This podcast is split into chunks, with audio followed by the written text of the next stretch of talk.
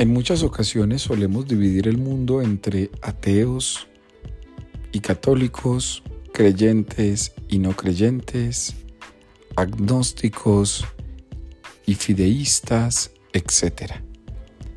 Pero preguntémonos qué tanto bien hace estas divisiones.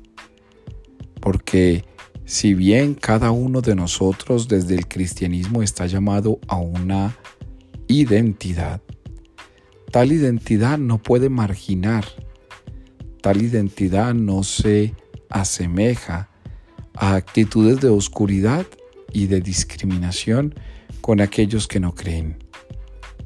Nuestra identidad por excelencia es ser luz del mundo y esta luz ha de reflejarse en personas, actitudes y sentimientos que procedan de un cristiano despierto.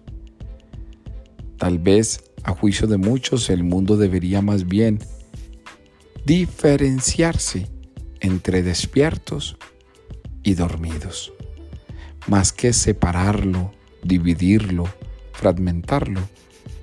Estamos llamados a caracterizar el mundo presente.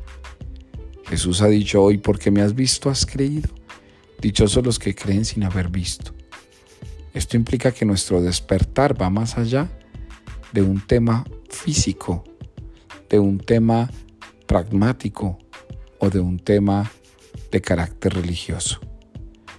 Despertemos a entender qué es aquello que nos une y no qué es aquello que nos separa. Dejemos entonces que el mismo Jesús nos ayude a levantarnos con actitudes de cercanía y de unidad y no de marginación y diferencias radicales.